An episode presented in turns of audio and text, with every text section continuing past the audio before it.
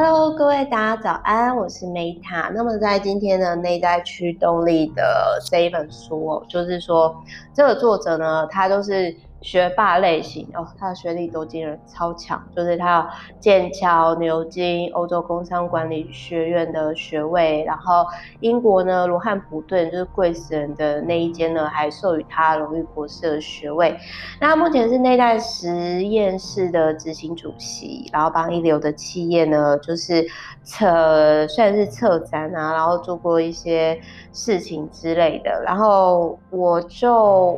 我我必须要讲，就是说，我为了避免偏见，我常都是去，嗯，我还是要先谢谢，就是出版社送我公关书。那这一本书呢，就是我必须要讲，就是说我在 当时哦，我就看到，我就看看了这一本书，我就因为就是说这个，我觉得没有好与不好啦，而是说像这种学霸类型的书呢，它的优点是在在于说，它可以让你看到很多。你之前可能不知道的理论，或者是说你可能就是嗯会不知道的一些历史文化，这是这种书的优点。可是这种书很容易会让一些就是小资族群，或者是呃包含比如说就是我一些朋友曾经跟我讲，或者说对啦，很棒棒，很厉害啊。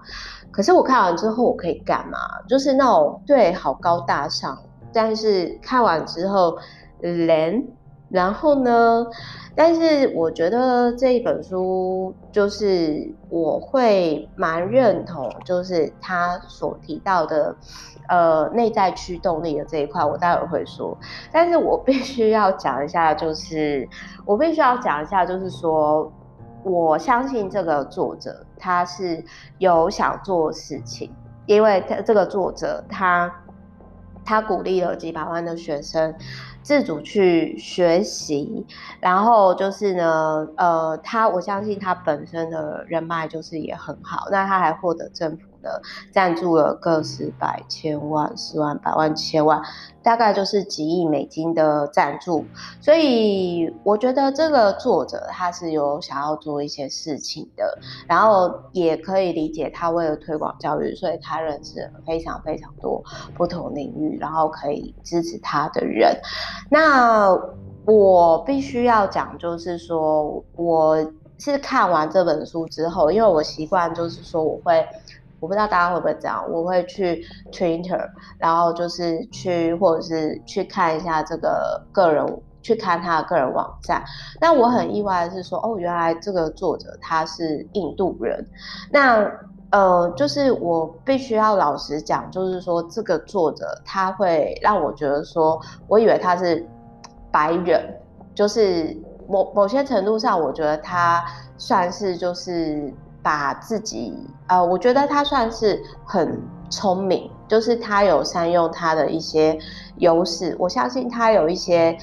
小小的一些技巧，就是应用在这种。呃，募资上面，那再来就是说呢，我在他的那个就是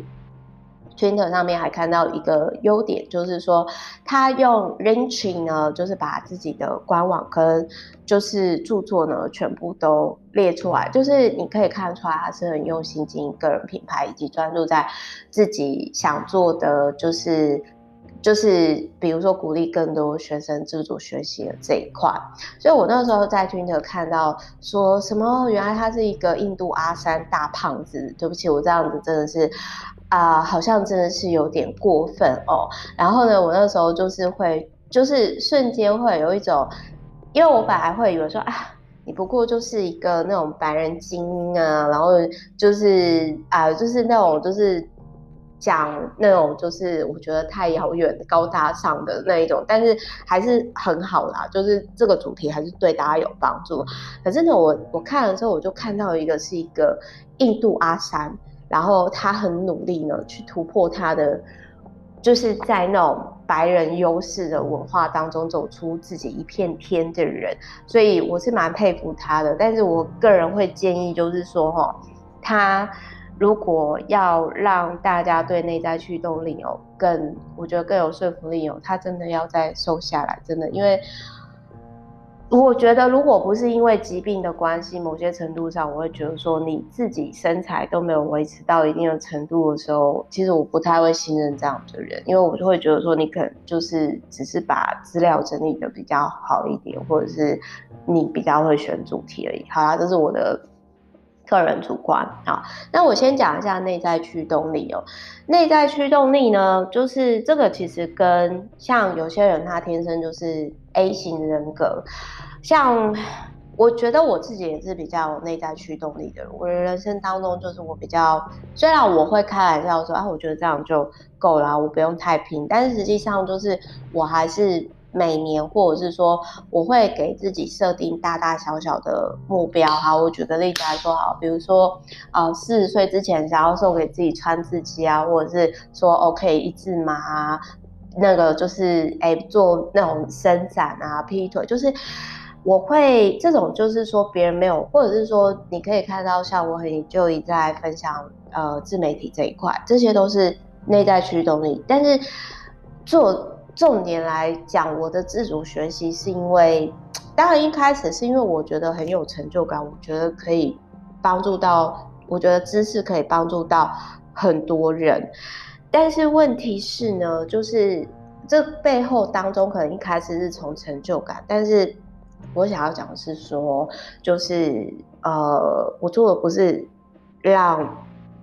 别人看的，而是我自己在做这件事情的时候，我真的是感觉很美好哦。那这本书呢，它有提到，就是我讲一下，就是说。他有提到说，亲密关系的真正目的是什么？他有提到说，为什么现在离婚率那么高？因为在早期呢，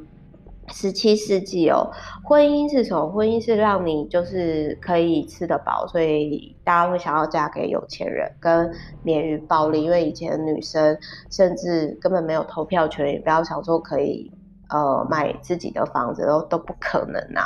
然后就是说，但是到自我实现之后，你要想哦，首先第一个就是人要达到自我实现就已经很不容易了。然后再来，如果夫妻双方都到自我实现的状态，很容易就是过度投入，然后没有性行为，或者是说。所以刚刚前面我们那一本书《富人不说却默默在做三十三件事情》，为什么那个家庭会那么成功？因为他们至少每天都有共同一起吃饭的